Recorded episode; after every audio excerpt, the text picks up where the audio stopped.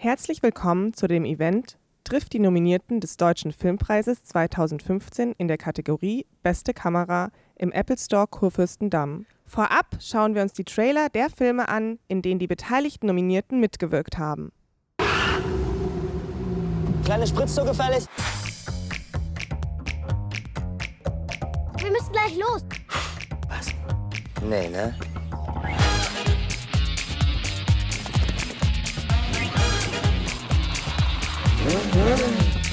Jetzt würde ich gerne losfahren.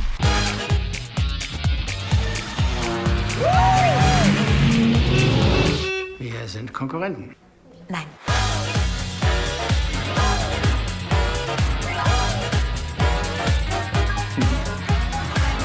Ich hatte darum gebeten, dass ihr mich machen lassen sollt.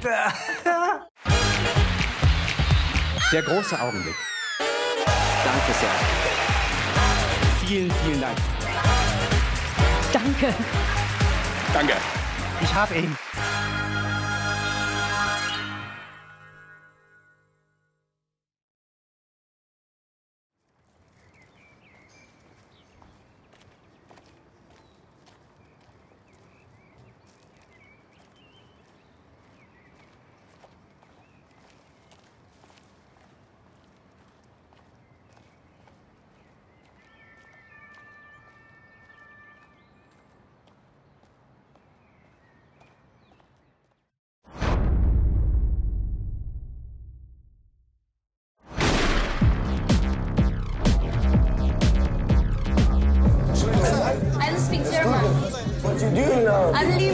Irgendwann gehört der Club uns.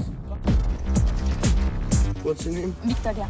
Meine Sonne, nice to meet you. Jetzt Boxer. Jetzt Happy Blinker. birthday. You're Berlin guys then. I show you our world. Are you Stevie?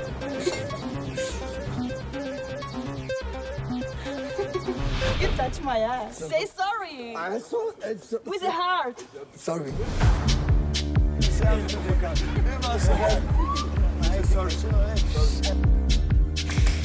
I have to do Boxer a favor. It's something bad to do. Boxer! The car is not going on! The car is not going on!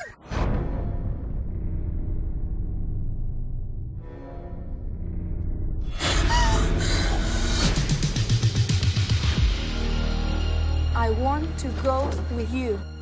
Was ist denn das für eine Scheiße? Sie spricht kein Deutsch? Don't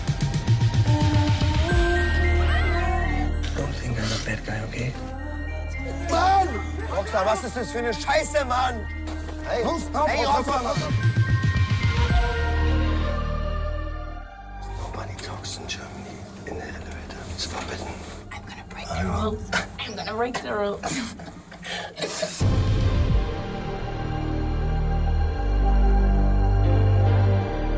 I'm glad to be here in Berlin.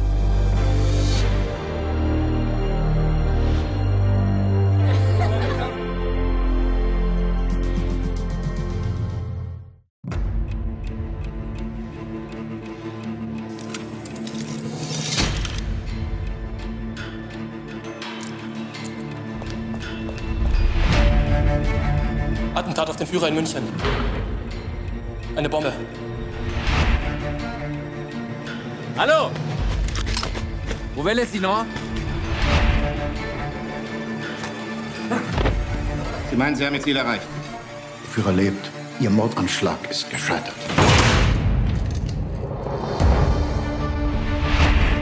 Da muss man sich schon sehr wundern, dass ein so unpolitischer Mensch ein Attentat dieser Größenordnung plant und durchführt. Hitler ist schlecht für Deutschland. Da kann man nichts machen. Ja, aber es wird doch immer schlimmer. Man kann nicht warten, bis es so spät ist. Es muss sein.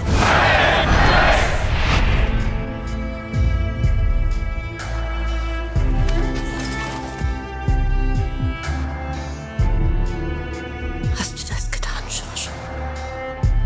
Es, Welcher Wahnsinnige steuert Sie, Sie Vollidiot, Sie?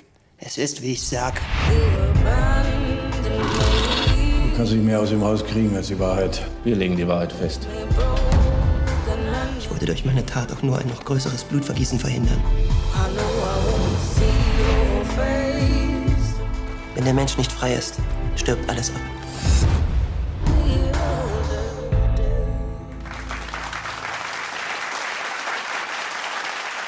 Durch das Gespräch führen wird Alfred Honighaus.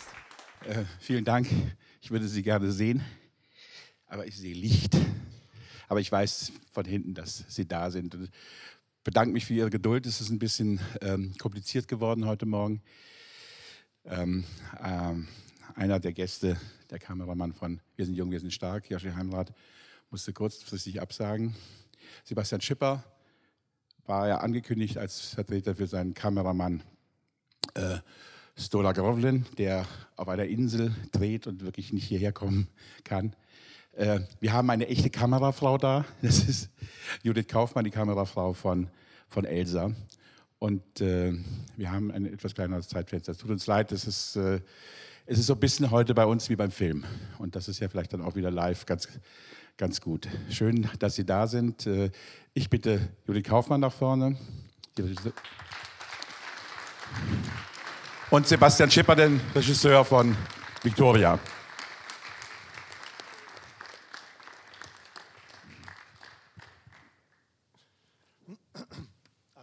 Willst du nicht in der Mitte sitzen? Doch, oder? Ja, ach, wollt ihr okay, Nee, Judith in der Mitte finde ich auch. Natürlich.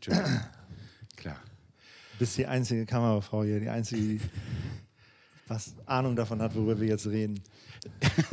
ja, du solltest auch ein bisschen was davon verstehen als Regisseur, ja. finde ich. Aber das werden wir ja gleich feststellen. Wirst du mir gleich auf den Zahn fühlen.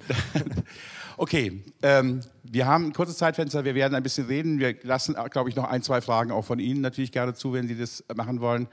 Ähm, wir fangen aber, äh, aber gleich, äh, gleich an. Wir wollten, Sebastian, entschuldige, dass ich mit dir, jetzt mit dir anfange. Das mache ich aber jetzt einfach mal an, einfach anders. Wir wollten dieses Gespräch nicht machen ohne den Film Victoria. Das hat natürlich einen ganz klaren Grund. Der Film ist ausgezeichnet worden für seine Kamera und es ist natürlich eine ganz spezielle Kameraarbeit gewesen und deswegen war es uns wichtig, äh, dass wir mit jemandem sprechen, der so nah dabei war, wie du das eben äh, gewesen bist. Was mich interessieren würde, wie Sie ja wissen, ist dieser Film tatsächlich in einem Take entstanden. Äh, war der Kameramann auch bei den Proben komplett schon dabei? Ihr habt ja, die, ihr habt ja den Film mehrfach geprobt. Ja, Sturla war von Anfang an dabei. Man muss sich jetzt, also ich bin jetzt für Sturla hier, äh, dem wahnsinnig tollen Kameramann. Sie müssen sich jetzt also vorstellen, dass hier jemand mit einem wahnsinnig sonnigen Gemüt sitzt, der ganz viel lächelt und ein ganz, eine ganz offene Persönlichkeit hat. Ich werde mir also Mühe geben, ihn würdevoll zu vertreten. Ähm, nee, Sturla war von Anfang an dabei. Sturla war von der allerersten Idee dabei. Ähm, ich denke mal, den großen, den Stein, den ich ins Wasser geworfen habe und vielleicht den Brocken, den ich so halbwegs noch ins Wasser rollen konnte, war, dass ich gesagt habe, ähm, ich will einen Film in einer Einstellung drehen. Und dann habe ich Sturla kennengelernt ähm, bei einem Projekt, wo ich als Schauspieler mitgearbeitet habe und war sehr, sehr beeindruckt von ihm und muss tatsächlich sagen, wenn ich mich jetzt erinnere, habe ich mir damals, es ging gar nicht über Sachen, die ich mir von ihm angeguckt habe, sondern tatsächlich fand ich seine Art und Weise, wie er am Set war, wie er agiert hat. Also es war ein Film, der auch ganz viel improvisiert wurde, muss man dazu sagen. Und wie er innerhalb dieser Improvisation sich bewegt hat und vor allen Dingen wie zutiefst, also es war auch teilweise ganz schön chaotisch. Es gäbe, hätte genug Möglichkeiten gegeben, dass er frustriert oder Frustrationserlebnisse hätte haben können. Aber das ist immer ganz offen und hat immer ganz wei hat weitergemacht. Und das war, glaube ich, so dieser erste Funke, der zu mir übergesprungen ist, wo ich gedacht habe, das ist ein toller toller Typ. Ich glaube, den, den muss ich mal anquatschen. Und das war für ihn auch die, also er hat das auch nicht in Zweifel gezogen, dass es auch Sinn macht, das so, das so zu. Ja, das allerdings, das ist sehr bedenklich. Das, äh, das ist sehr bedenklich und stellt natürlich irgendwie seine Expertise schwer in Frage. Nee, ähm, manchmal werde ich gefragt, ja, was für eine Kamera habt ihr denn benutzt und so. Und das stimmt natürlich, dass das ganz wichtig ist. Ähm, und das ist auch, da machen wir uns mal nichts vor oder will ich Ihnen auch nichts vormachen. Die Möglichkeit, die technische Möglichkeit, einen Film in dieser Qualität zu drehen, der dann wirklich auf einer großen Leinwand auch wie ein Kinofilm aussieht und trotzdem das mit einer Kamera zu machen, die so klein ist, äh, dass man die in all diese Orte hineinbewegen kann, in denen wir unterwegs waren, die gibt es noch nicht so wahnsinnig lange. Also, ähm, aber ich bleibe dabei dabei, dass die wichtigste technische Voraussetzung, wenn man so sagen will, die wichtigste kameratechnische Voraussetzung war der, der die Kamera hält. Ähm, und das ist tatsächlich dieser abgefahrene Typ, ähm, der einen hochgradig künstlerischen Blick hat auf Dinge und gleichzeitig, also ich, ich lerne, mache jetzt ja auch schon seit einiger Zeit Film und dann gibt es meistens Leute, mit denen ist es wahnsinnig angenehm zu arbeiten. Aber das kann auch schnell mal dazu, also ob das Schauspieler sind oder wer auch immer, also im künstlerischen Bereich, das kann aber schnell mal dazu führen, dass es dann auch nicht so. Ah, und dann gibt es die, die sind ziemlich anstrengend, aber von denen kriegt man auch was Tolles. Und bei Sturla ist diese äh, Kombination aus diesem ganz äh, tiefen, entspannten Menschen und diesem großen künstlerischen Gestaltungswillen, das ist der absolute Hammer. Und man muss ja klar sagen, also innerhalb, wir haben diesen, Stunden, diesen Film in, in zwei Stunden, 14 Minuten durchgedreht, da gibt es viele Sachen, die nicht funktioniert haben, also wo da auch Frustra der hat Frustrationserlebnisse verarbeiten müssen in diesem Lauf. So. Ja, da geht es eben nicht, das machen wir im Schnitt und äh, ja. nehmen wir nehmen, nehmen einen ja. anderen Take. Ja, ja.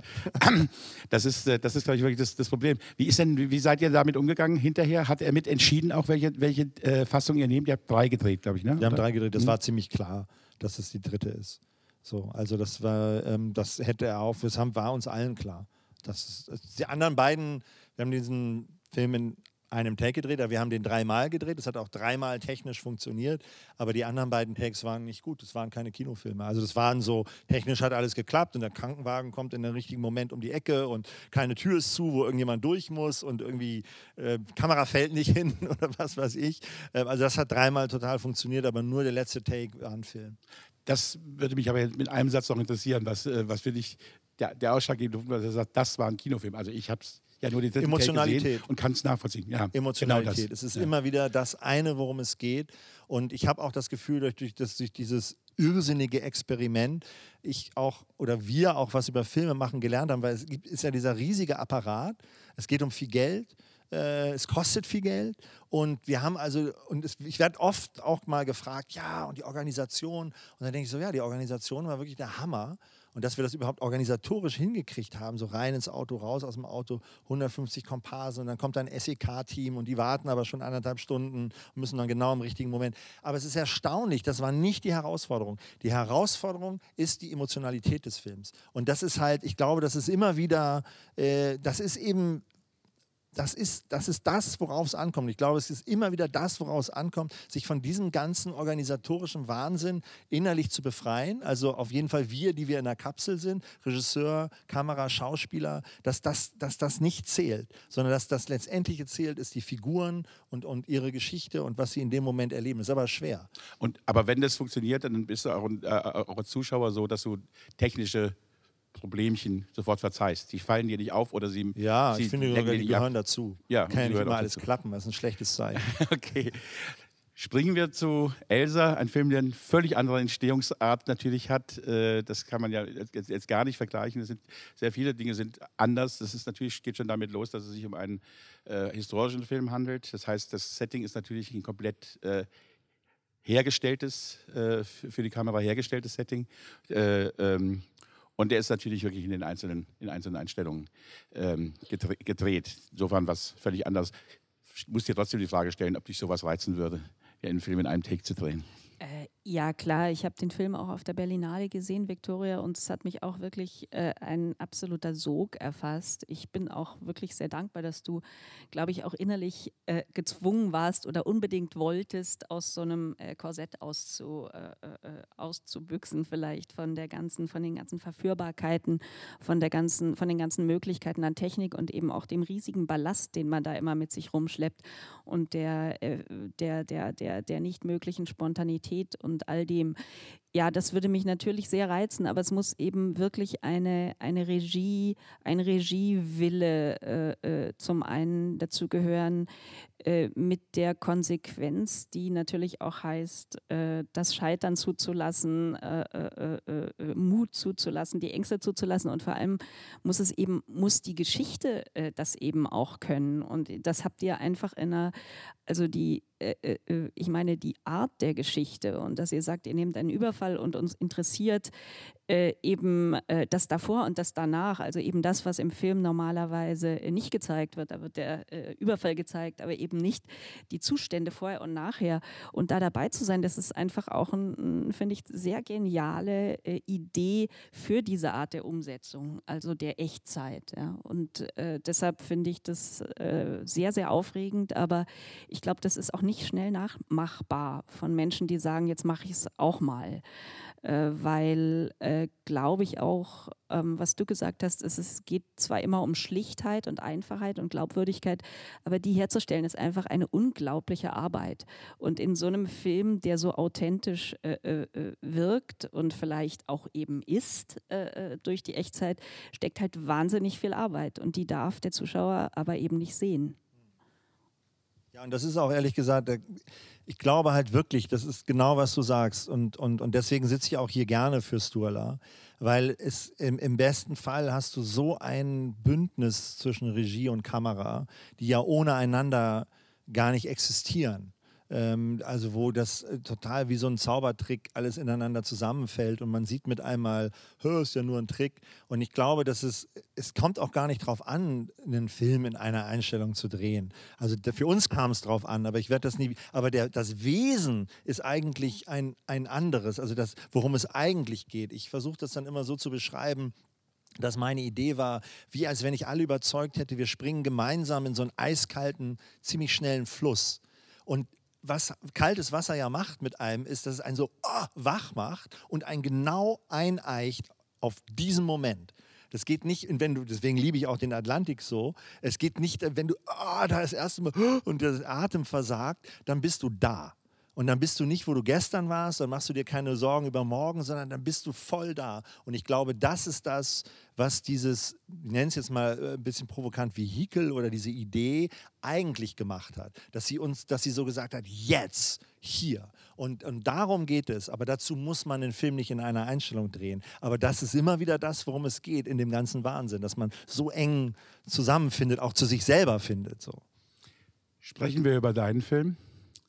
Äh, der, wie gesagt, klassisch gemacht und, und noch äh, auch ein dramaturgisches Konzept hat, was ja auch eigentlich zwei, zwei äh, Kamera- oder zwei ästhetische äh, Ebenen hat. Du hast, man hat eben die, äh, die, die äh, Verhaftung Elsass und die Verhöre und man hat auf der anderen Seite dann immer wieder die, die Rückblenden, die seine Geschichte seine Geschichte erzählen. Und das sind ja zwei wirklich auch verschiedene Bilderwelten, weil das, wir finden uns, wenn wir seine Geschichte erzählen, viel draußen, viel auf dem Land, viele Außenaufnahmen. Und wenn wir, wenn wir äh, das, die Verhörer haben, haben wir, die, haben wir den engen Raum, die, die Verhörsituation, die Foltersituation. Ähm, wie habt ihr euch dem angenähert? Wie habt ihr, habt ihr über dieses Konzept vorher so klar gesprochen oder ergab sich das sozusagen einfach durch die Bildfolge? Also für mich war es die erste Zusammenarbeit mit Oliver Hirschspiegel, die auch äh, ganz, ganz unerwartet entstanden ist. Ähm, äh, ich, äh, es war ein sehr klassisch äh, gebautes Drehbuch, äh, also fast das Gegenteil von Victoria. Deshalb finde ich es auch sehr interessant mit den unterschiedlichen Filmen, die nominiert sind. Also es war sehr klassisch gebaut. Es beginnt mit dem äh, äh eigentlich äh, mit dem Scheitern des Attentats äh, und dann geht es in zwei Ebenen zwischen Verhören und die Verhöre, also die Verhöre, die, äh, denen sich Elsa unterziehen musste, äh, bis er ins KZ muss, äh, unterschnitten eben mit Erinnerungen, äh, ich glaube, die beginnen sieben Jahre vorher, äh, wie es eigentlich die die Möglichkeit schaffen im Film eben auch die Entwicklung in einem Dorf, in das die Nazis kommen, in das die ganze Geisteshaltung kommt, nachzuvollziehen und wie diese Ebenen optisch oder ob man die überhaupt trennen sollte oder eben gerade nicht, war natürlich eine der wichtigen Sachen, die wir uns äh, überlegt haben. Aber da war jetzt äh, Oliver Hirschspiegel sehr strikt und klar und hat gesagt, er möchte die Verhörszenen äh, sehr statisch, also ohne Kamerabewegung, äh, eben auch als äh, äh, Bild für das System, für die Enge, für die Engstirnigkeit und die, die Rückblenden offener, wärmer, bewegter. Und ja, klar ist das etwas, wo, wo, wo ich jetzt erstmal dachte, oh, muss das so getrennt sein oder ist das nicht sehr dogmatisch? Aber ich fand es dann nach und nach äh, interessant und, und auch stimmig und ähm, ja, hab das, bin dem gefolgt. Also äh, was ich auch ganz toll finde, äh, wenn die Regie wirklich äh, auch visuelle Ideen hat, ohne dass sie jetzt so zu Konzepten, engen Konzepten werden, die von vornherein man sich überlegt und dann nachher gar nicht funktionieren. Aber das fand ich nachvollziehbar. Hast du das, ähm, was ist denn in deiner Geschichte sozusagen die, Erfa die, Erfahrung? Hast du es mehr oder lieber mit Regisseuren zu tun oder Regisseurinnen, die diese klaren Vorstellungen vorgeben? Oder hast du gerne auch deine, deine Freiheit? Kommt es manchmal zu Konflikten? Also mm, ich habe das lieber, wenn Regisseure Ideen haben, mhm. visuell, äh, weil es geht ja auch in unserem Beruf so sehr darum, dass, dass Worte dass Dialoge äh, äh, äh, ähm, nicht, nicht, nicht, nicht abgefilmt werden, sondern dass, dass äh, Geschichten erzählt werden durch Räume, durch Bewegungen, durch, durch Weglassen oder durch, durch äh, also Ideen einer, einer Atmosphäre, die, die, die die Regie sich eigentlich vorstellen können muss, finde ich. Aber es gibt insgesamt sehr viele Regisseure, die da noch sehr am, die äh, ja, die da noch am Arbeiten sind, mhm. würde ich sagen. Aber wie, wie bereitest du dich vor? Ich meine, du bist, wenn du das Drehbuch liest, kommen dir ja auch unweigerlich Ideen.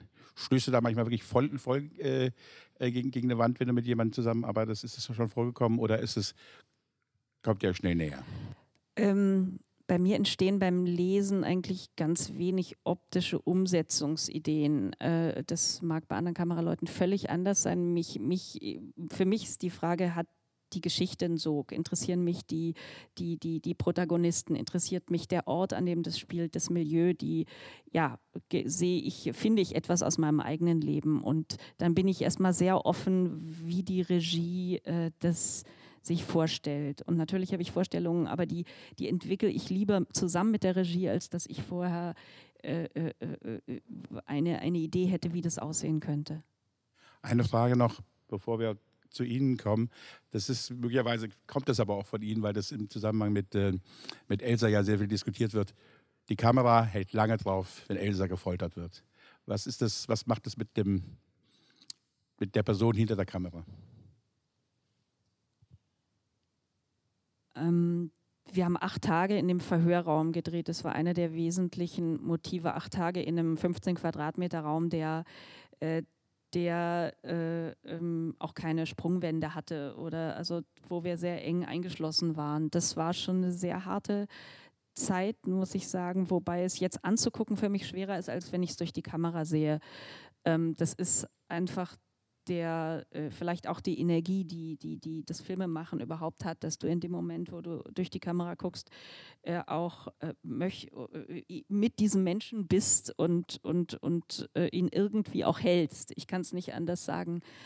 Äh, ich finde, dass oft in, oder ich würde, wenn man Gewalt seit immer eher zeigt, eher immer versuchen, das zu zeigen über eine Fantasie von jemandem, weniger über das direkte Zeigen. Aber hier in dem Fall ähm, fand ich das nachvollziehbar, dass das gezeigt werden muss. Ich fand das auch nachvollziehbar, weil das auch die Figur ganz stark mit erzählt. Also was der, man ihn dadurch wirklich nochmal stärker kennenlernt, äh, seine Persönlichkeit auch. Und das kann, kannst du nur, wenn du die, wenn er, wir haben es ja im Trailer gesehen, wenn du siehst, warum er blutet und äh, wenn er dann blutüberströmt noch das sagt, was er denkt. Schon stark. Wenn Sie jetzt Fragen haben, ich kann wenig sehen, vielleicht kann man das Licht ein bisschen, weiß ich nicht. Ich kann nicht sehen, ob sich jemand meldet. Ich schon. Es, wird, es würde, da es würde dann ein, Mikrofon zu Ihnen kommen. Hallo, äh, ich habe eine Frage an Sie beide und zwar äh, zuerst an Frau Kaufmann. Sie werden ja praktisch in äh, jeder, ähm, sag ich mal, Nominierungsfeier, wo andere Gewerke äh, einen Preis bekommen, lobend erwähnt. Ähm, können Sie benennen, was, was Sie so als ausgezeichnete Kamerafrau von anderen Kameraleuten unterscheidet, dass Sie praktisch, äh, also äh, ich habe den Eindruck, wenn man kameramäßig auf der sicheren Seite äh, sein soll, nimmt man am besten Sie. Und äh, auch Dieter Hallervorn hat es ja letztes Mal an derselben Stelle gesagt, dass, dass sie ihm auch ein guten Teppich da bereitet haben. Es ist die Frage an Sie und äh, für Victoria, den Film kenne ich zwar nicht, weil er erst am 11. rauskommt. Äh, an wie vielen Drehtagen ist denn der entstanden? Tatsächlich nur an einem. Und gibt es eine Kamera, die, die so leicht dann zu tragen ist die ganze Zeit über und äh, wo man auch kein Material wechseln muss? Und konnten Sie ohne Licht drehen? Ich kann das jetzt nicht einschätzen, weil ich den Film noch nicht gesehen habe. Ich kann die Frage wirklich ehrlich, ganz ehrlich nicht beantworten, was mich von anderen äh, Kameraleuten unterscheidet. Äh, ich mache den Beruf unglaublich gerne. Es ist für mich, äh, äh, ja, es ist für mich wirklich eine Leidenschaft und ein Halt und etwas, an dem ich mich abarbeite. Und das, äh, äh, das, das kann ich nur dazu sagen. Für mich, es tut mir leid, mehr geht nicht. Gibt es eine Kamera, mit der man das machen kann? Ja. Ähm, vielleicht, äh, es ist sehr, sehr schwer nachzuvollziehen und zu glauben, dass wir wirklich einen Kinofilm gedreht haben, in dem wir am Anfang die Kamera in die Hand nehmen, also Sturla, den ich hier vertrete, und sie am Ende sinken lassen. Ähm, es gibt die kleine Geschichte, dass bei der ähm, am, am Tag äh, der äh, Preisverleihung von der Berlinale gab es morgens so äh, ein paar äh, Preise und eine kleine Pressekonferenz und da kam Dieter Kostlik zu mir und meinte, Sebastian, sag mir ehrlich, habt ihr geschnitten? Ich so, nein, Dieter, haben wir nicht. Es ist jemand zu mir gekommen, der hat gesagt, ich habe Informationen, dass dreimal geschnitten wurde. Und das, ein, ein, ich glaube, dieses Gefühl werde ich nie wieder haben, weil es gibt ja immer Theorien und Gerüchte und Verschwörungstheorien und man weiß es nie. Aber es ist der eine Moment in meinem Leben, wo ich es weiß. Und ich fand auch diese Formulierung so toll. Ich habe Informationen. Ja, die sind offensichtlich falsch. Ähm, nehme ich es den Leuten übel, äh, die das in Frage stellen? Nein, das nehme ich denen nicht übel. Ähm, wir werden bestimmt, es gibt so ein paar Stellen im Film, da hätte man schneiden können. Wir hätten es auch gemacht, wenn wir gemusst hätten. Dann hätten wir gesagt, wir haben den Film dreimal geschnitten.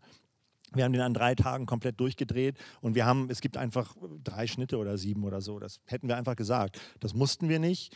Und ähm, es gab tatsächlich einen Moment in der Lichtbestimmung, wo ich kurz gedacht habe, oh, wenn wir die Stelle heller machen, dann sieht man, dass wir nicht schneiden. Aber habe ich gedacht, ja, also jetzt mal hier, das ist ein Kinofilm, das soll gut aussehen. Und, und wie gesagt, ich glaube ja sowieso, dass das Eigentliche, und ich hoffe, dass Ihnen das so geht, wenn Sie den Film dann sehen, das Eigentliche ist nicht dieser eine Take. Das Eigentliche sind diese, diese Schauspieler und dass es dann irgendwann tatsächlich gelungen ist, dass die diese hohe, dichte, wahnsinnige Emotionalität herstellen. Das Eigentliche ist, dass diese Seherfahrung so gewohnt ist und so merkwürdig und so so ein, ich glaube, dieser Film tatsächlich auf eine bestimmte Art und Weise halt ein Erlebnis ist, was es vielleicht so tatsächlich im Kino noch nicht gegeben hat. Und darauf kommt es letztendlich an. Aber das ist eben nicht nur ähm, dieser, dieser technischen Guinness Buch der Rekorde Nummer zu verdanken, sondern da geht es eigentlich um ganz andere Sachen. Das, glaube ich, macht den Film aus, weil man kann ja schnell mal was in, wir haben ja alle, mit dem iPhone kannst du irgendwann drei Stunden aufnehmen, hast du auch einen Film gedreht, der drei Stunden dauert, ohne Schnitt. Sofort. Ich würde, das war jetzt übrigens keine Schleichwerbung. ich, ich, würde Ihnen empfehlen, kommen Sie nachher zur Schauspieler-Loda äh, Vision. Da ist dann Christian Friedel, der wird wahrscheinlich auch wieder was erzählen über Judith. Und dann haben Sie das aus der, aus der Hand. Frank wollte was sagen. Warte, du brauchst ein, brauchst ein Mikrofon, bitte. Mit der einen ein Einstellung. Ähm, also als ich zuerst davon gehört habe, habe ich gedacht, das ist so eine akrobatische Geschichte. Und als ich den Film dann gesehen habe, habe ich gedacht, nein, äh, weil es ist so wie in einem, also habe ich es empfunden, wie in einem Atemzug eine Riesenveränderung. Und äh, mich würde schon nochmal interessieren, wie bist du drauf gekommen, das so zu machen? Also, weil du hast gesagt, ich würde gerne mal einen Film in einer Einstellung drehen. Und diese Geschichte, das Verhältnis von dieser Idee und dieser Geschichte, war erst die Geschichte und dann die Idee, oder? Nee, das kam zusammen. Also, es gab so die Idee, einen Film über einen Banküberfall zu machen und das hat mich, die Idee hat mich mit einmal so, uh, dachte ich so, ach, naja, dann wusste ich schon, wie das, das ganze Prozedere, was dann folgt, äh, hat mich überhaupt nicht angemacht. Und, ähm, und ich habe gedacht, warum ist das eigentlich so? Warum gibt es dann diese Banküberfallfilme? Und es gibt ja ganz, ganz tolle. Aber warum warum macht einen das nicht so an? Warum macht einen das nicht so nervös? Warum macht einen das nicht so wahnsinnig, wie wenn einem jemand sagt, du musst jetzt bei einem Banküberfall den Fahrer für uns machen? Also ich sage immer so, wenn ich beim langweiligsten Banküberfall Berlin-Brandenburgs der letzten zwölf Jahre der Fahrer gewesen wäre, hätte ich mir die Hose gemacht und würde wahrscheinlich bis heute schlecht davon träumen, weil ich so viel Angst gehabt hätte. Und wieso ist das, passiert das so wenig in Filmen, die ich gucke? Wieso ist da sofort so eine Diskrepanz? Das war die eine Idee. Und die andere Idee war so ein Gedanke von einem Ausbruch. Eben genau nicht, ich habe das Gefühl, wir müssen aufpassen beim Filmemachen, nicht immer wieder auf den gleichen Baum drauf zu klettern. Oder sagen wir mal, immer wieder auf die gleichen zwölf Bäume, die es so gibt, wie man so Filme halt machen kann. Sondern ich denke oft, wenn wir so über Filme reden, dann reden wir immer, immer in Referenzen. Das ist so ein Film, so ein bisschen so wie Born Identity. Das ist so ein Film, so ein bisschen so wie Der Pate. Das ist ein Film, der ist so ein bisschen so wie Das Weiße Band. Ich weiß es nicht.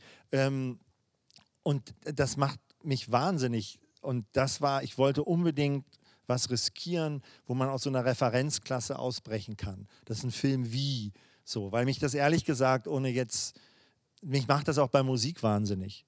Äh, das ist, dass ich auch ganz oft das Gefühl habe, ich höre nur noch Sachen, die ich irgendwie schon mal besser gehört habe oder schon mal äh, und ich glaube halt, dass das was damit zu tun hat, dass die, die, Imita die das Imitieren äh, da geht was verloren. Genauso Musik muss, Musik muss immer.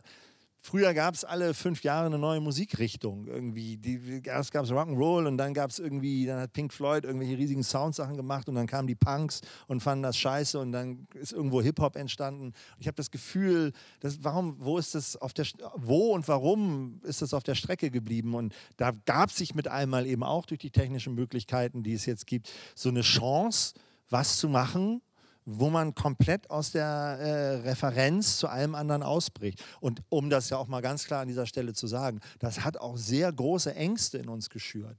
Ich meine, jetzt sitzen wir hier und ich kann diese Fragen so beantworten, als hätte ich es schon immer gewusst. Das stimmt überhaupt nicht. Es waren ganz große Ängste, die wir dabei hatten. Und es hat, also bevor dann dieser letzte Take geklappt hat, war ich wirklich, ich habe gedacht, das wird alles überhaupt nichts. Und ich habe gedacht, du bist ein Vollidiot und, und, und wie bist du denn auf diese hirnrissige Idee überhaupt gekommen? Und kein Wunder, dass Filme so nicht gedreht werden. Also das ist jetzt im Nachhinein, das ist natürlich eine einzige großartige Geschichte und was für was für Hechte wir waren, dass wir uns so viel getraut haben. Wir haben uns auch ganz schön in die Hose gemacht auf dem Prozess, also auf dem Weg dahin. Aber das, glaube ich, gehört halt auch dazu. Also diese Ängste, dass, es, dass, es, dass etwas nichts werden kann. Das ist, ganz, das ist eigentlich die eine Voraussetzung dafür, dass etwas etwas werden kann. Dadurch entstehen schlechte Filme und abgefahrene. Und ich habe das Gefühl, vielleicht sind wir manchmal, machen wir zu viel gute Filme, so, die alle gut sind. So, das, aber nicht, Kino ist nicht gut.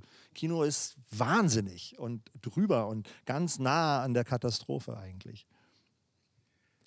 Ich muss jetzt los. Ich habe jetzt nochmal alles rausgehauen. wir müssen, wir, wir, äh, eine, äh, eine Frage lassen wir noch tun, dann machen wir sowieso jo. Schluss. Der, der äh, ja, hallo, Martin Bock. Ich bin Martin Bock, der Steadicam Operator von Wir sind jung, wir sind stark. Schade, dass Yoshi nicht da ist, aber es hat mich genauso überrascht. Eine Frage an Sebastian. Ähm, Gab es mal eine Überlegung, eine Steadicam für die Nummer zu nehmen oder relativ schnell verworfen, weil Auto rein, Auto raus? Alles klar, selber beantwortet. Nee, die ist auch, glaube ich, zu schwer. Ich meine, kann man, ich weiß ja nicht, ich weiß ja, ihr Steadicam-Jungs, ihr seid Bombe trainiert, aber kannst du das Ding, kannst du ja nicht zwei Stunden, 14 Minuten durchtragen, oder? Da muss er jetzt drauf antworten. Äh, doch, es gibt ja von Tilman Büttner Raschen Arc äh, diesen 90 Minuten. Stimmt, 90 aber. Und dann und haust du dann nochmal dreiviertel Stunde drauf. Ich glaube, oh. Also ja, aber die, ist, die war schwerer, ne? Jetzt werden sie immer leichter, die Kameras. Also okay. wäre schon machbar, aber ich denke, ich habe ihn leider noch nicht gesehen, ich bin ganz scharf auf deinen Film. Ja. Ähm, ich glaube aber, ähm, ja, das ist auf alle Fälle die richtige Entscheidung. Weil ja, wir werden rein, raus aus dem Auto. Schon, und, äh, ja, du hast es schon beantwortet, es wäre nicht gegangen. Also es wäre nicht gegangen, rein, raus aus dem Auto und ich glaube halt, das Gewichtsproblem ist halt, keine Ahnung. Da müsstest du da jetzt wirklich ja. hier sein. Sie dürfen, Sie dürfen jetzt auch noch und dann müssen wir aber leider wirklich Schluss machen. Ja, super. Ich habe eine Frage an die Kamerafrau und zwar, früher hat die Auswahl des Filmmaterials und die Art der Entwicklung auch eine künstlerische Rolle gespielt. Ich denke jetzt an Filmbeispiele wie Barry Lyndon oder Moby Dick.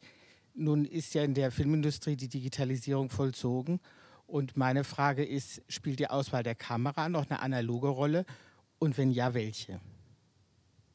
Eine analoge Rolle? Äh, Sie meinen, welche Kamera man nimmt für. Eine künstlerische für Rolle. Eine, ist es egal, welche man nimmt oder sagt man für den Film lieber diese, für den lieber diese, wenn ich dieses visuell, den visuellen Effekt erreichen will?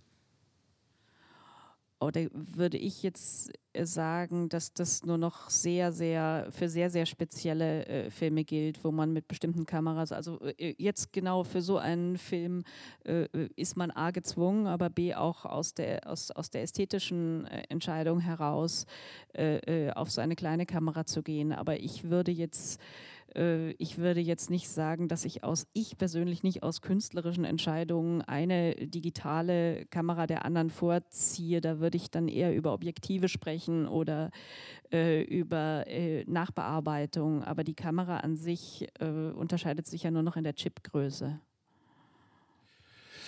Gut, wir wir sind am Ende. Ich bedanke mich ganz herzlich, äh, dass ihr da wart. Wir mussten ein bisschen improvisieren.